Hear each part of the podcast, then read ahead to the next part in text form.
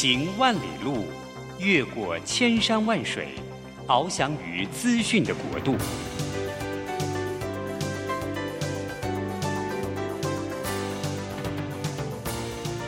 以全方位的视野，飞向更高更远的目标。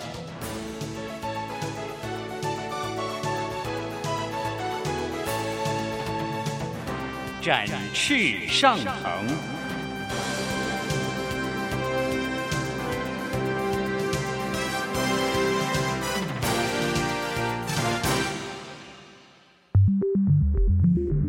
新冠疫情让世界变得不一样。工作、职场、生活形态都在翻转变革，学习变成日常的必要必须。让俞国定每周为您搜寻、萃取一本国外热门新书，与你在空中分享。俞国定制作主持，愉快读好书。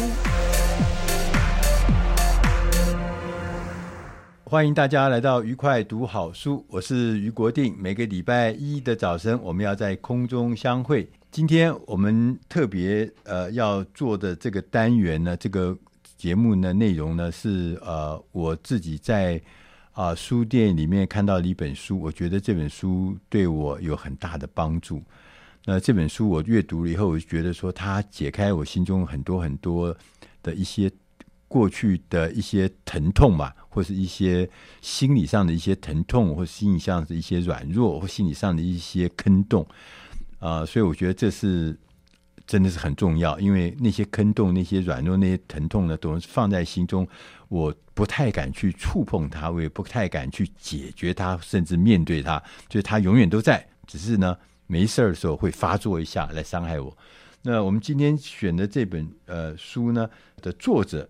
是施以诺教授，施老师好，哎，于大哥好，各位听众朋友大家好，我是施以诺，是施老师是辅仁大学医学院职能治疗学系的教授兼主任，他同时也在我们 Good TV 好消息电视台维他命四这个电视节目里面担任主讲者。那施老师呢，呃，著作等身啊，说做了很多很多的书哈，啊，二十几本，刚刚说。哎，对，大概有。现在呢，最近出的这本书叫《祷告是一帖止痛药》，这名字看了就祷告又是止痛药。我想每一位组内的弟兄姐妹们，大概对祷告都非常非常的熟悉。然后不断的，我的组内的这个不管是长者啊，不管是长老啊，不管是我们的家人，都一再跟我讲，祷告太重要。那我常常因为祷告的量不足被责备，就所以怪不得我心中的痛啊很多很多，怪不得这个止痛药吃的不够，所以我就我想先问请教老师，施老师说为什么要写这本书？是，其实我本身的背景我是一个精神科的治疗师哦，那我在大学教书也是教。精神科职能治疗方面，那常常有时候，我父亲是一位牧师，对，我后来发现，其实很多牧师都会教导会友，会教导一般人说，哎，祷告很重要，对，太重要。那这个如果基督徒听到，当然会蛮容易接受。可是很多非基督徒就会有点半开玩笑说，啊，你牧师当然会要说祷告有用啊，不然谁要去教会哦？那非基督徒会有这种反应。后来我就想到说，哎，其实哦，我不是一个牧师哦。但是我也认为祷告有用哦。那祷告绝对不是只有牧师，好像为了要让教会能够运作，所以才一直宣称祷告有用，不是这样子哦。祷告真的很有用哦。那即便我从一个不是神职人员的角度来看祷告，我也看到它很多的价值。那联盟我也提到，因为其实蛮多人曾经有提过，到底祷告像什么？哦，就比方说有人提过，诶，祷告像呼吸。哎，这是一个非常棒的一个描述，像呼吸哦，对，就你很自然啊，然后在呼吸，而且就应该或者也可以解读成像呼吸一样重要哦。那当然，其实每个人的形容词不一样。我本身是一个精神科的治疗师，那是一个医疗人员哦。那如果要我来形容，我会形容祷告是一帖止痛药。止痛药，对，那当然它是一个形容词嘛。那人生其实有很多的痛，那不只是医疗的痛。我常有时候会跟很多人形容，就是呃，我们。医疗在疾病面前永远都是渺小的，很多的疾病光靠医疗的方式，它不见得能够完全解决。哦，那甚至于其实，比方说我们讲痛，哎，其实任何的疾病会对我们造成各种不同的一些痛苦。对，那这个时候其实祷告是一个很棒的心灵寄托。对，那再来哦，从另外角度来看呢，这也是我更想表达的。人生当中很多的痛，其实并不是。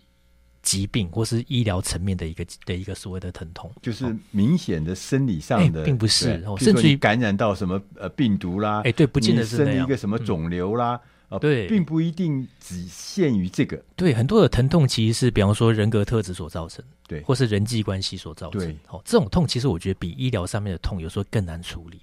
按照这种痛，当然我觉得祷告是一个非常可以来帮助我们的一个方式哦。对，所以我这本书其实它有一个副标叫做。精神科治疗师的信仰疗愈笔记。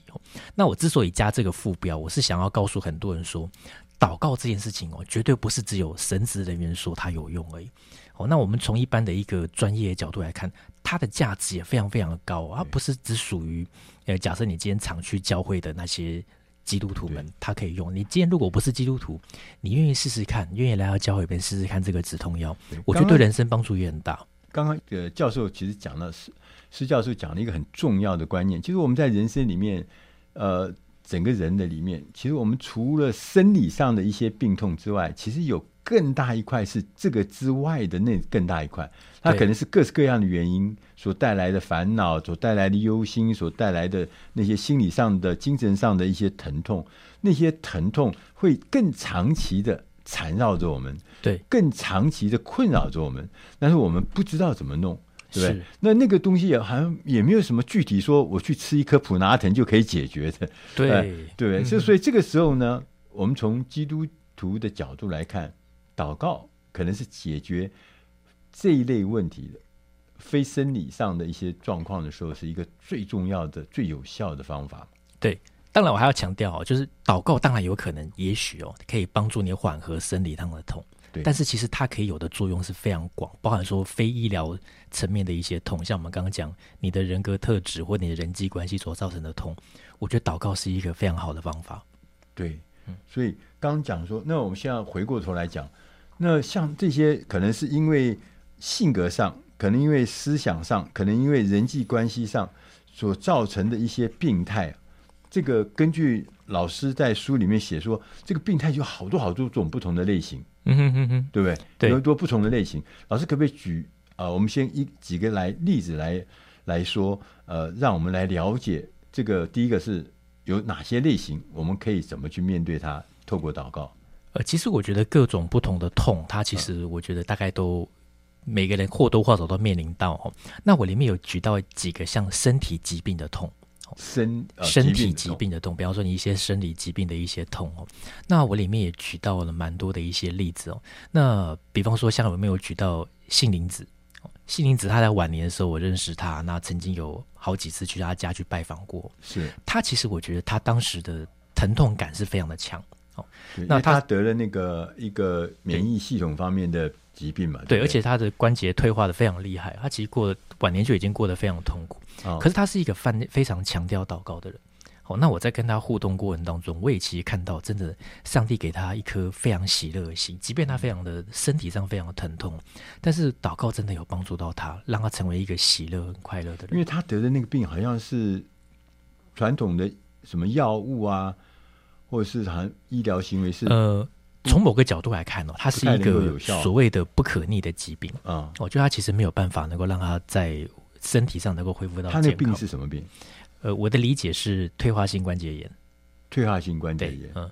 Oh, OK，我里面特别有提到一个，就是我们在面对身体疾病的时候，可能有的一些态度。包含里面也提到我父亲施达雄牧师，或是提到隆美尔，就是以前美国参议院的院牧哈。哦、那其实我觉得有时候，当病人祷告的时候，上帝不一定会挪去他的病，但是一定可以改变他的人。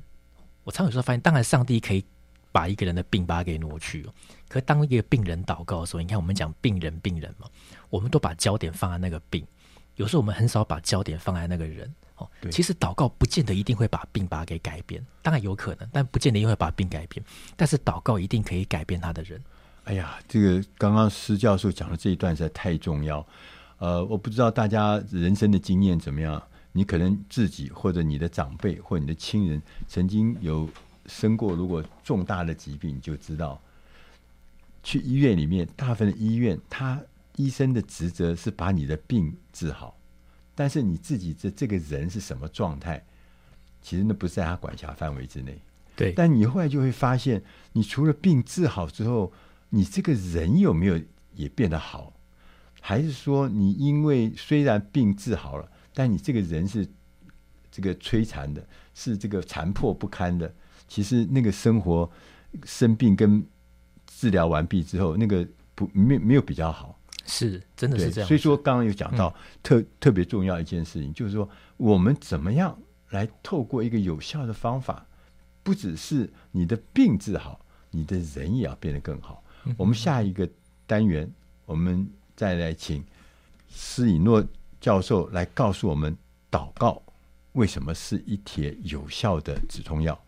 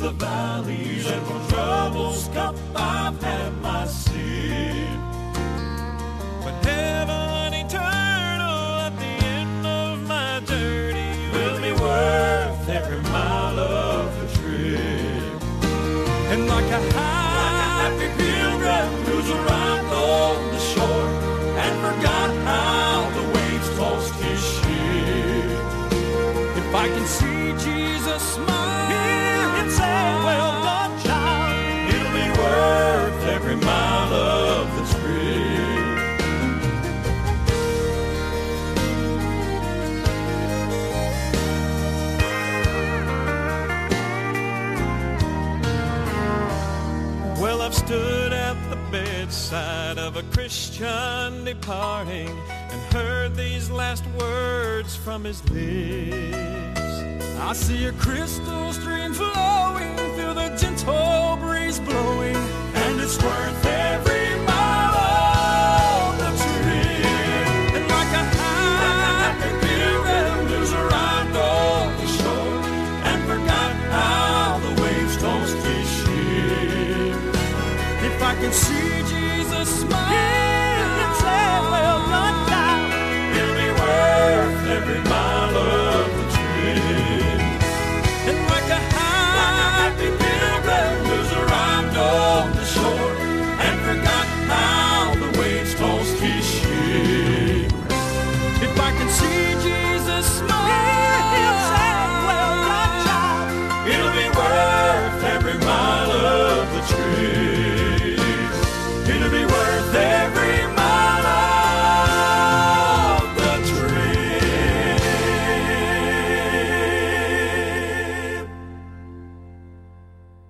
欢迎大家回到愉快读好书。今天我们的特别来宾是辅仁大学施以诺教授。施老师最近写了一本书，叫《祷告是一帖止痛剂》。啊，我想每一个同仁，呃，每一位听众朋友，大家都跟我一样有感觉。我们在职场上工作的时候，我们常常会有很多很多的痛。他有的痛呢，我们觉得他到后来甚至还会造成生理上的一些病痛。哦，那但是不管你的生理上怎么样，就那些在心理上的病痛，它长期的在你的心中，长期在在你身上，又很难哦去解决。那像呃，我看到书上有写哈、哦，这本书上写说，像心浮气躁，嗯哼，啊，这很容易哎。我们因为我们在工作上面心浮气躁很容易，而且后来我发觉，这个不是不只是天气啊，尤其是那个什么，你的你的那个呃。工作的职位稍微高一点的时候，你开始变成一个主管的时候，你很容易心浮气躁。哦，对啊，其实我觉得我自己后来这几年在学校当学术主管哦，嗯，我自己可以感觉到有时候压力来的时候，再配合那个天气，有时候过冷或过热，哇，真的有时候会让他觉得蛮不舒服的。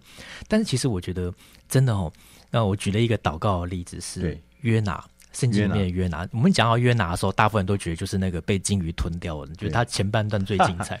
可是他的后半段哦，就他后来所谓的传完福音以后，然后后来在沙滩上面，那开始跟上帝的那一段对话，那一段对话其实很少人去恭维他，甚至我听过蛮多的讲员在讲台上讲到约拿在沙滩上那一段，就说啊，你上帝你怎么可以去拯救他们？什么就讲到那一段，就觉得这真的是一个矛盾的先知，或是一个没有怜悯心的先知，或是一个很很不好的先知哦。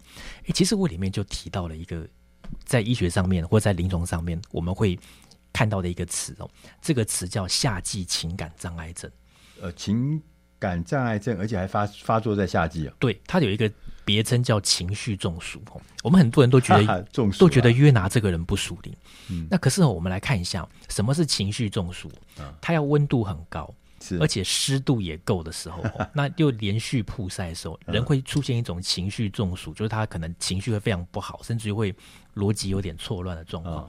后来我们就去查哦，约拿当时在尼尼微的海滩的那个沙滩上面哦，尼尼微当时哦，他算是在今天靠近伊拉克的地方。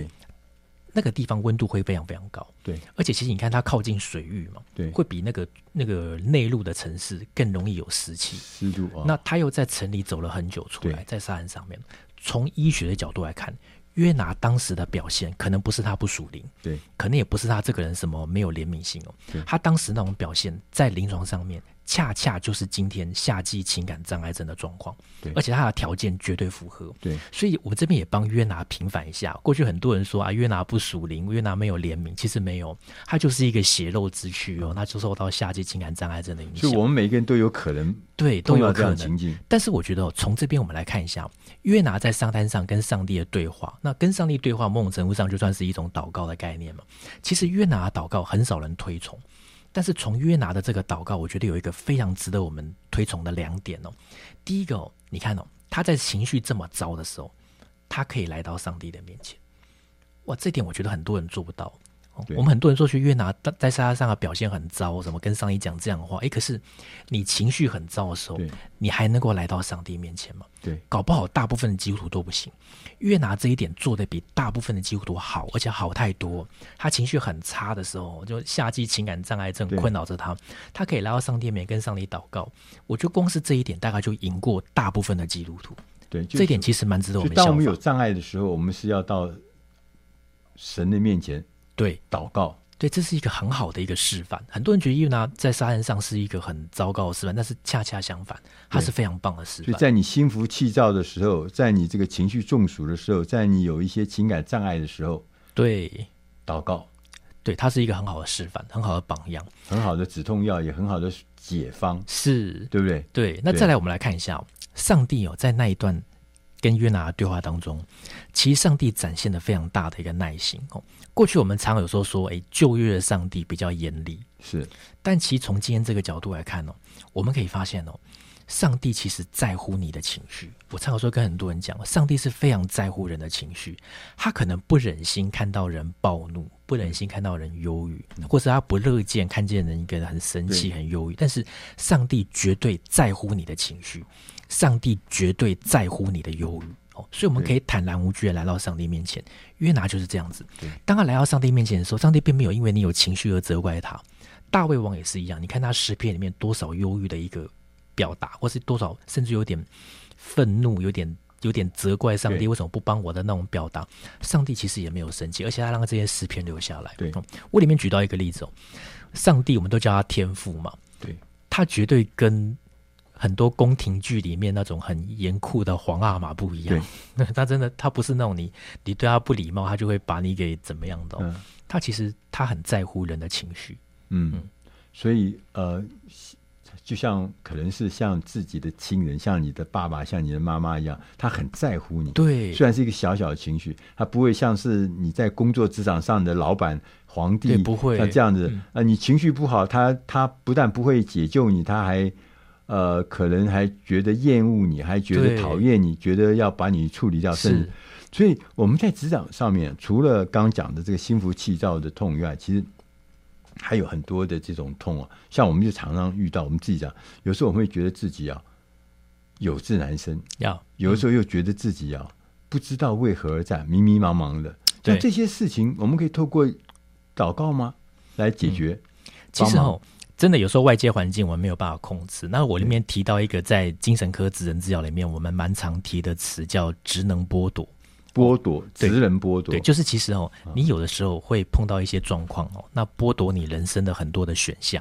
啊，剥夺是人家剥夺我，对，人家剥夺我或环境剥夺，不是我自己私人了。哎，不是，哦，就是剥，人家把我抢走了。对，就我们会少了很多的一些选项，那我们人生好像被困住，那会有一点有志难伸的感觉。对啊，哎呦，我记得这个，哎，这个职人剥夺哈，嗯，呃，我我小的时候曾经呃做做做摄影记者嘛哈，去当摄影记者，花很多功夫才去。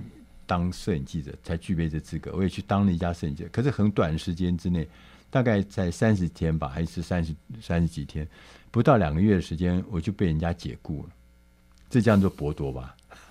职能剥夺对。不过如果是职能剥夺，也许会再更严重一点点，再严重一点。那我里面举到一个例子啊，因为就举比较历史故事嘛，像那个。张学良，少帅张学良，这个是长期的职能剥夺，他就是绝对是职能剥夺，而且时间非常长，因为他等于被软禁。他原来是副委员长，哎，对啊，至少是个富二代嘛。他是呃军事委员会副，他等于是东北王嘛，对不对？对啊，对啊，他等于在北方是都是他的天下。是啊，就一夕之间就被被被逮捕，然后被软禁，而且软禁很久很久，哎，对啊。从天上掉下到地下来，对，他绝对符合我们在精神科职能治疗所提到的职能剥夺的那个、哦、那个状况。对，那但是其实我后来发现，其实当然很多人对他有不同的解读。哦，那我自己从一个我自己的角度来解读他的话，我觉得其实到后来信仰一定帮助他蛮大。哦，那很多人都说，其实张学良的信仰到底是不是真的？那我觉得应该是真的，机会非常大。哦，比方说他翻译过一本书叫《相遇于骷髅地》。它是一本翻译的书哦，对，很多人说他的信仰会不会是装出来？当然，我们不能够排除有任何人信仰是装出来。而且，讲宋美龄是基督徒嘛，嗯，他如果假装他也是基督徒，可能也许大家比较不好意思杀他，可以谋谋得一些同情这样子。对，我觉得其实他也许，当然我们不能排除这种可能哦。但是如果他的信仰没有内化的话，他要翻译出《相遇于骷髅地》这样的一个中文版的书，嗯，很难，因为其实很多的名词你是需要把信仰内化。我就很好奇，像他这样长期的，他怎么熬过来的？我觉得其实哦，能够熬过来，一定有一个非常强大的心理的力量在支持着他。嗯、哦，所以其实我真的强烈觉得，他如果没有强烈的心理力量支持着他，他没有办法熬住。他、那个力量很明显的，从他能够翻译那些书看起来，基督信仰真的成为他的力量。对，如果大家有机会可以到一些地方，现在变成观光的景点的，就是说，呃，张学良当时被关的地方，非要去那个新竹，他们在新竹那边有一个山上有一个关的地方，现在看起来就觉得，哎，还还蛮不错。但事实上，你想想看，在几十年前，那根本就是路也没有路，山上面就是就是在关在一个深山里面那种感觉。对。那是非常非常可怕的，对，而且以他过去的阅历，你看他是一个军政的富二代嘛，就他从小长大的环境，我相信是相对而言是不错的，不是受到这种限制的。对呀、啊，对呀、啊，所以能够让自己觉得可能有时候会自己有志难伸，对。但是呢，我们在职场上碰到这样的状况也是所在多有，可是我们必须要有方法，就是说，譬如像呃。我们老师施老师告诉我们的，施教授告诉我们说，其实祷告是一个非常简单而且有效的方法。即使在你面临困境的时候，即使你感觉你自己有志难伸的时候，你透过祷告，你会得到很多很多上帝的话语。从中间你可以知道，有志难伸不是一辈子可以困住你的，你会找到你自己的出路。我们要进点音乐，下个单元我们再请施以诺老师来跟我们谈谈，我们如何靠祷告来找到我们人生的止痛药。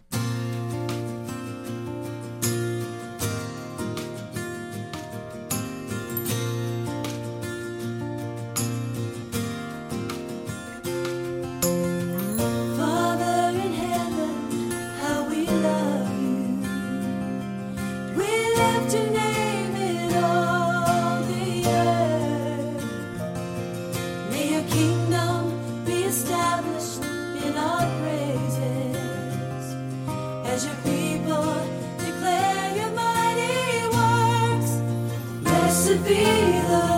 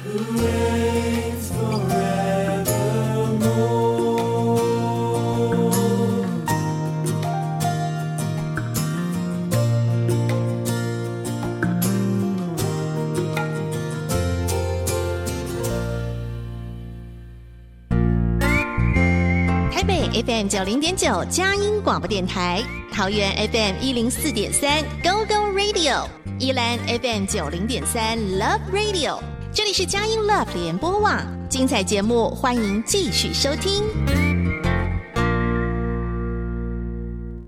欢迎大家回到愉快读好书，我是于国定。今天我们的特别来宾是辅仁大学施以诺教授，施老师呢，刚刚呃，根据他最近的一本新书。祷告是一帖止痛药，告诉我们，其实我们除了生理的痛之外，我们很多很多生理的痛之外的其他的心理上面的一些挑战跟一些痛，是我们常常会面对，但是我们真的还不知道怎么去面对。在前面的单元里面，老师有提到说，比如说我们可能有的时候会心浮气躁，我们可能甚至还有很多的情感的障碍。那我们在这过程中，我们怎么样透过祷告能够得到疏解？也许有的时候我们在工作上面，我们会有志难伸，我们被困在那边，我们觉得我们是被剥夺的，我们的职能被剥夺。但是我们怎么透过祷告，能够让我们有志难伸的情境，能够找到新的窗外的蓝天？那接着我们想要跟老师来聊一聊，其实我们在呃祷告的过程中啊，其实我们也很多事情啊，我们也。不明了该怎么做才是会更对更好，所以有时候我们还做犯了一些这个 NG 的这个动作和 NG no good 的这个不好的这种呃做做，我们因为我们不知道，呃，我在这书里面其中有讲到一个就是患难与艰苦的痛，他讲那个麦克阿塞这个将军啊，跟这个呃我们那个呃圣经上的亚比斯啊，他就又分辨他们两者那。患难与艰苦，好像我们每天都会早早早早晚都要碰到一些。哦，对啊。不过，其实我在写这篇文章的时候，我其实这本书有提到蛮多的一些我觉得还不错的一些祷词或者一些祷告的例子哦。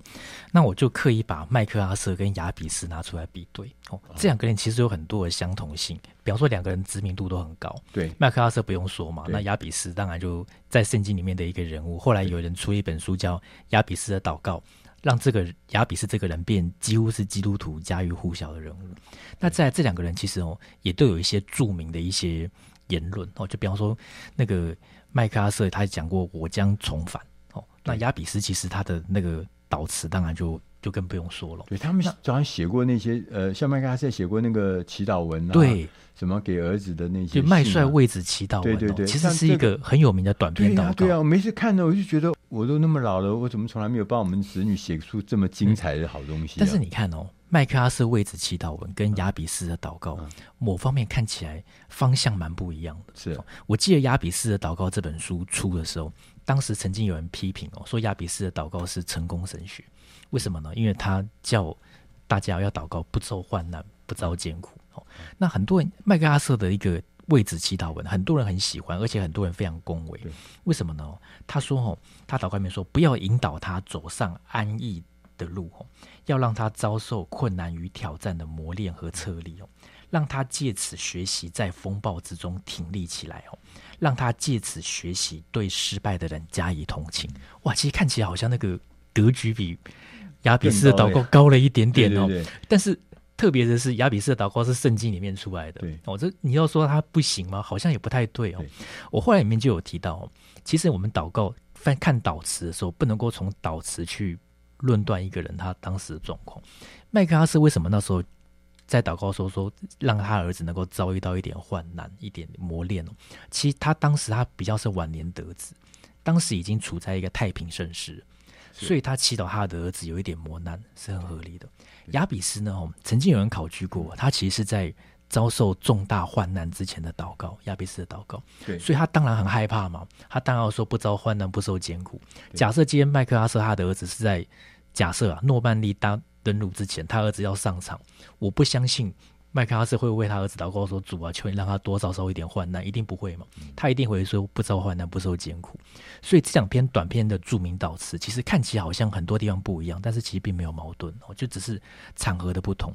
我里面引出一个概念哦，是我们有说在祷告的时候，我听过很多人说：“主啊，求你挪去我们所有的焦虑。”我有时候我在一些教会里面也听过有人在台上祷告说：“主啊，求你帮助我们不再焦虑哦，不再焦虑。”对，我不是说去挑那个语病哦，可是各位，我是精神科的治疗师哦，我常觉得哦，一个人不再焦虑是很危险的事情哦。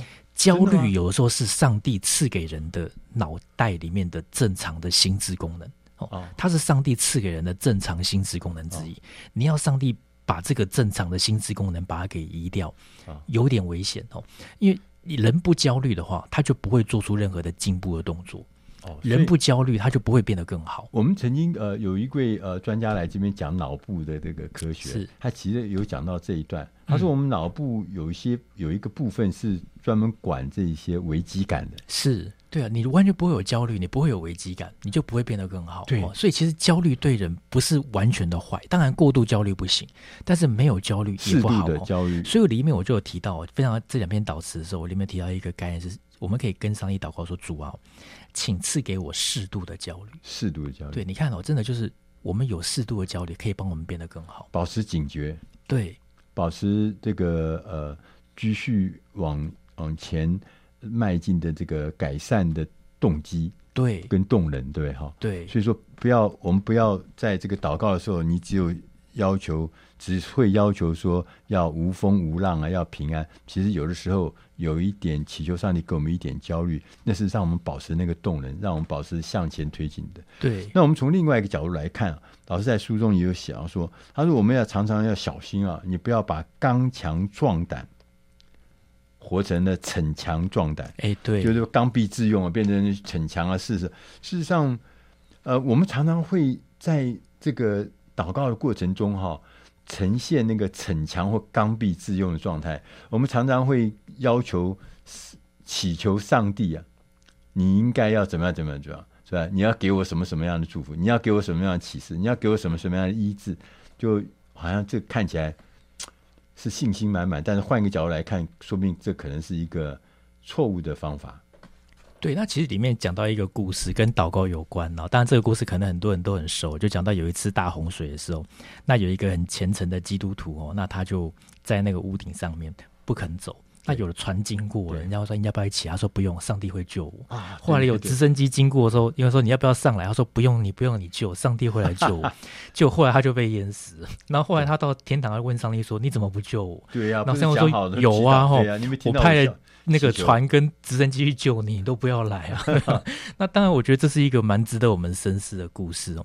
呃，我觉得其实呃很多人都很喜欢一个圣经的经文，就是说你们要。你当刚强壮胆哦，那不要惧怕哦。这句话是很多人很喜欢的经文。那我们也可以想象，其实很多时候真的，呃，很多时候真的，有时候我们在这个世界上就是有很多让我们怕的事情，所以这句经文才会那么多人喜欢。对，那我这篇文章我提到，不要把刚强壮胆活成逞强壮胆。逞强，逞强是自己的问题。对，逞强就是我一定要照我的方式去做。刚强壮胆，它其实我觉得它背后是一种交托的格局。对。逞强壮胆完全是我要照我自己的方式，对，这个叫逞强壮胆哦。我觉得常有时候我们基督徒一不小心，我们会把刚强壮胆活成逞强壮胆。我这个其实我觉得对我们的影响也蛮大的。那整体而言哦，我里面大概有提到一个概念是，不要限定上帝帮助你的方式。我觉得我们常有时候会限定上帝帮助我们的方，像我们刚刚讲那个故事就是这样。我限定上帝我的帮助我的方，可能是一道光照下来，把我给提起来，像超人 一样。这是我限定上。可是上帝可能他用其他的方式来帮助我，他派船来救我，他派直升机来救我。不要，我要一个一个光出来就把我给提过去，这样子。我们常有时候会喜欢在祷告当中限定上帝帮助我们的方式，甚至于是我们在面对疾病的时候。对，我常有时候跟人家分享哦，不管是身体的疾病或是精神方面的疾病，哦。常有时候我们在面对这些疾病的时候，我们会觉得啊，上帝你就实行一个神迹，让我的疾病变好。我百分之百相信上帝有这个能力，但是有的时候上帝也会借由一些医疗的方式来帮助我们。对，确实是这样子哈。我们有曾经看过呃，有一些呃，我们呃呃这个所谓呃基督教的教友们，他生病，生严重的病，就他既然跟人家讲说，我得到了上帝的启示，上帝会来医治我，然后呢，他就拒绝接受正常的一般的所谓的医疗的呃治疗。结果呢，就拖延使本来是一个普通的疾病，就会变成一个很严重的，甚至为自己生命带来威胁的这种重大的危难。所以有些事情，你不要千万不要认为自己是可以逞强，是可以刚愎自用，然后呢，拿上帝作为一个借口，上帝会救你。那事实上，上帝不是，你不必把上帝放在一个这样子的那种。艰困跟尴尬的角度，因为那不是上帝真实的意思。上帝他解救你是有他自己的方法，而不是来自你的指定或是你的限定。对，我们今天非常谢谢施以诺教授到我们节目里面来告诉我们说，祈祷是一帖止痛药，只要我们用对方法、用对方式、用对对象，祈祷确实是一个重要而且有效的止痛药。我们谢谢老师，谢谢于大哥，也谢谢各位。对，谢谢大家收听，我们下一集空中再会。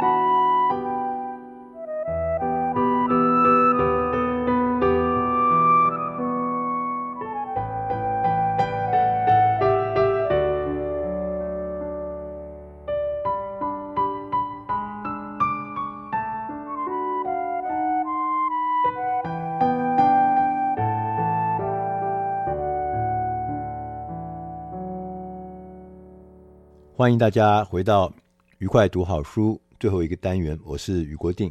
大家可能都有一个想望，一个想象，就是如果说我们能用什么方法或用什么系统，能让我们的大脑更有创意、更有活力、更有能量、更有产出、更有效率的话，那是一件多美好的事情。所以，我们今天帮大家选的这本书，就是有关于如何来让你的大脑变得更有力量。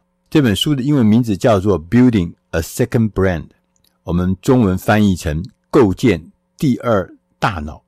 它有个副标题是“如何使用 Para 整理术 ”（P-A-R-A Para Para 整理术）随时补给创意跟活力。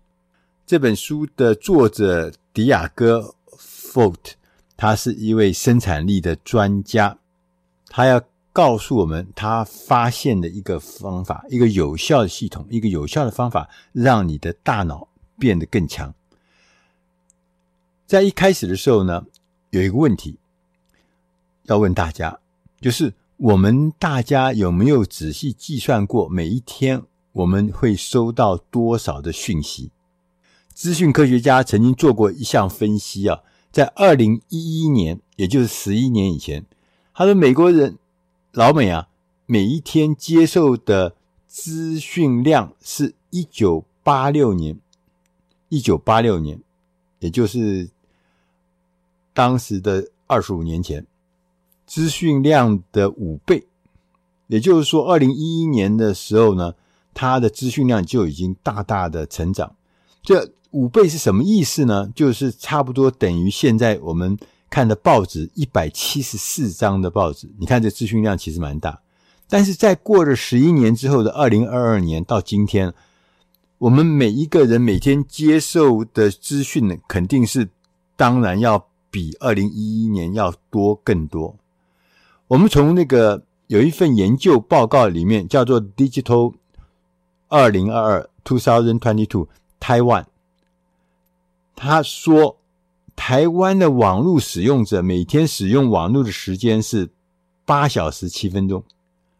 哇，我看了吓一跳，这个八小时就是占我们整个时间的三分之一啊！二十四小时的话，这个比起全球的平均数啊，六小时五十。八分，我们还多了一个多小时，所以你可以看到台湾的人在使用网络的时间的长度，事实上可能是全世界名列前茅的。所以我们看起来，我们大概是随时随地都挂在网上，随时随地都在接收各式各样的影音内容、资讯跟讯息。接着，我们要问他说：“那我们每天处理过目？”阅听这么这么多的资讯，我们又留下了什么？我们又遗漏了什么？接收这么多的资讯，有帮助我们每一个人学到更多、更有用的事吗？更重要的是，我们有好好利用这些资讯吗？利用这些资讯来帮我们创造更有价值的内容吗？今天我们选读的这本书的作者迪亚哥·佛特，他就倡导，长期以来他就倡导要构建一个第二大脑，也这是我们这本书的书名关键。那什么是第二大脑？第二大脑是指说我们个人的知识管理系统。脑不是很多资料都放在脑里面，它像一个大的储藏室一一般吗？一个资料库。但是他说，第二大脑是要建立起你个人知识管理系统，最重要的关键是用数位工具来储存、来组织所有我们取得的资讯，同时呢，来回想、来使用这些讯息。就是说，意思就是说，我们除了第一大脑之外，我们还用系统工具来做一个第二大脑，来帮助我们。这整个第二大脑看起来就有一点像是学习笔记，很像是你的日记，很像是一个个人化的百科全书，你自己帮自己做成的一个百科全书，甚至可能是你的点子的实验室，甚至是你对于一些形象、一些事体的这个所谓的素描本的一个结合体。所以它是呢，我们个人专属的数位助理，也是我们个人专用的、专属的数位智库。其实呢，事实上，很多的人，大部分人都有用各式各样的数位记事本，比如说，我们用微软的 OneNote，用谷歌的 Keep，用苹果的备忘录，或者有人用的什么 Evernote，啊，不管哪一种这个系统，这种数位的这种笔记本，它都可以截取我们有用的资讯，就把它放在我们的这个这个本子上面。所以呢，你要用哪一个应用程式，不管是微软的、谷歌的，还是 No Evernote，都不重要。你甚至用手机，甚至用桌机，甚至用云端的硬碟都可以。只要你这个笔记的这个程式可以处理图片、处理影片、处理文字，随时可以上传、储存，也可以随时可以拿来使用。所以你用哪一个都可以，系统你都没问题。甚至呢，你用笔记的文字的笔记的纸张的那个笔记本也可以达到这样的效果。当然了，呃，数位的笔记它除了记载储存之外，它还可以搜寻，它可以分享，它还可以备份，它还可以编辑，它可以连接，还同步，还好处比那个纸本的稍微多一点。他说：“其实最重要的重点呢、他说就是你要先知道，你不要陷到完美主义的陷阱啊，坚持一定要找到一个完美的工具啊，反而呢，这不是重点，反而应该是说你如何来享受构建第二大脑的过程才是重点啊。所以你不要天天去找一个什么叫做完美的工具、完美的城市，那是不容易、不存在的。”只要开始构建这个东西才是最重要。那在这个过程中，在构建这个第二大脑的过程中呢，有几个呃工作。第一个叫记忆，第二个叫连接，第三个叫创造。这讲到这呢，你我不知道你听了会不会头昏脑胀？因为我们没有你没有看到文字，所以我稍微给你解释一下，什么叫记忆，什么叫连接，什么叫创造。他说记忆啊。就是我们用这个数位笔记呢，构建这个第二大脑的时候呢，要记住你想要记住的事情。所以我们用这个第二大脑来作为一个辅助的记忆的工具啊，要把那些你想要记住的记下来，不想要记住的你就不必记下来，因为东西很多嘛。第二个就是连接，我们用这个新的第二大脑。也就是刚刚讲的这个数位笔记的概念，来连接不同来源的想法，把它连接在一起。那在上面很容易可以找得到。第三个叫创造，我们利用第二大脑来产生和创造全新的想法。而记忆、连接跟创造就是构建第二大脑的目的，因为第二大脑它是数位的，所以它可以方便的记忆、方便的连接、方便的创造新东西。那构建第二大脑是有方法的啊，这不是乱弄的。那他提出了一个叫 CODE 的方法，这 CODE 呢是啊四个英文字母的简写，C 代表的是 capture，就是截取，要保留那些重要而且会引起你自己共鸣的内容。面对这么多的资料。每天排山倒海一样涌来的海量资料，我们必须要成为一个像策展人一样，在海量的资料中要弄清楚哪一些想法或哪一些见解，我们值得我们萃取，值得我们留下来，或值得我们截取。这就是 capture。第二个英文单字 O 呢是 organize，organize 就是整理了哈。为未来的行动要储存适当的内容。从经验上，我们显示最好的方法是根据行动来整理你的数位笔记。整理你的数位笔记是有方法的，它叫做 PARA 整理术，这也是四个英文单字。这个外国人都喜欢用这个截取每个字的这个字首呢，变成一个专有名词。那这四个呢，我把它形容成四个区块啊。第一个就是叫做 P，叫做 Project，就是专案啊。我们目前正在进行的专案啊，有截止日期的一些事情，这就叫专案。例如说，我们要销售，有销售的简报；我们要出去玩，我们要度假安排的这种呃专案，就是专案区。第二个叫做领域 Area，Areas 是我们。对这个领域呢，有一个长期承诺的事，但是呢，目前并没有具体的执行的细节或执行的项目。譬如说，财务是我们要关心、长期承诺的；健康是我们长期承诺的领域。譬如说，我们对自己的事业历程的规划，这也都是长期的领域。第三块呢，我们叫做 resource，叫做资源，这是需要时可以。供参考的资料，譬如说各式各样的产业报告啦，这是资源呐；你自己的嗜好啦，你自己的这个技术啦，这个东西都是属于资源，随时可以拿到作为你参考的资料。第四个部分呢，叫 archive，就是我们翻译成档案。那过去的已经结案的一些资料，或者说跟上述的那个三个部分不一定有关的一些资料，例如像说过去我们执行过的专案，就要放在 archive 这里面。譬如说终止的一些计划啊，也许我们没有完成的计划，那也都是属于档案类 archive。所以，我们如果我们如果仔细的观察，你会发现，我们刚刚讲的那四个部分，PARA 的这个四个部分，事实上是根据我们使用资讯的轻重缓急的顺序来定定的。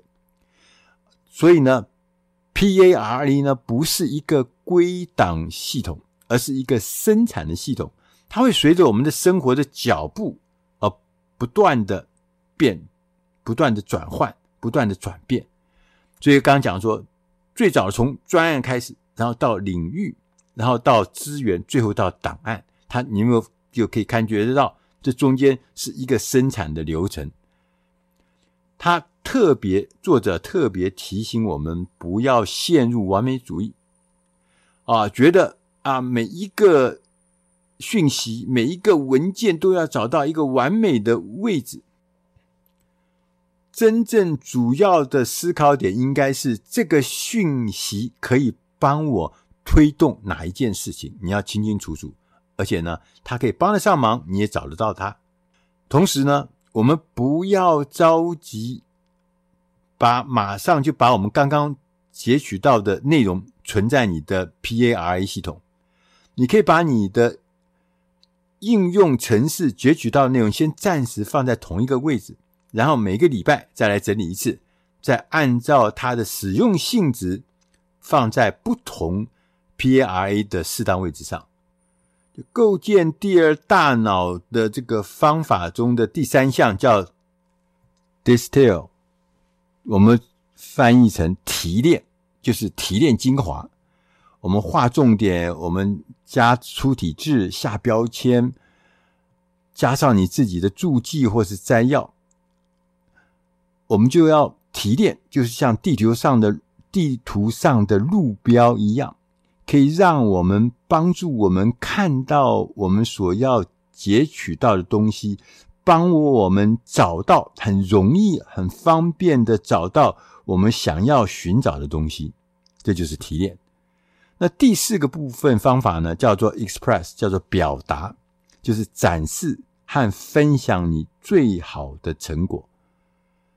消费知识是很棒的事情，但是呢，创造知识才是你增加价值的地方。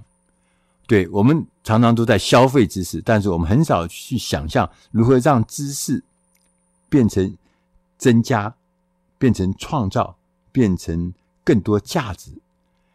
那截取、整理跟提炼都是为了一个最终的目标，就是能够快速。而且有说服力的与别人分享你的知识，这个过程是一个创意过程。透过连结跟重新的组合各种不同的来源的想法，而成为一个全新的想法。我们的数位笔记也会逐渐发展成一个工作环境，而不只是一个储存的环境。这是很重大的不一样。跟我们过去的习惯也不一样。我们笔记，我们认为只是储存，不是，它是一个工作的一环。所以，就算别人可能觉得是混乱的，但是如果是对我们有用的，会为你带来进步、带来喜悦的，那就是对的。你不要管别人。所以，我们要要求你生理上的大脑，就是我们身体上那个大脑，要把记忆的工作交给外部的系统。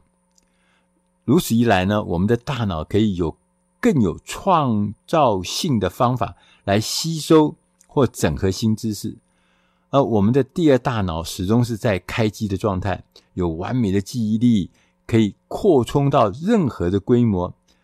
你越是把那些截取、整理跟提炼的工作外包或委托给科技，我们就有更多的时间、更多的精力用在。只有你才能做到的自我表达，这就是第二大脑的核心的概念。以上的这本书是出自《大师轻松读》第八百八十四集《构建第二大脑》。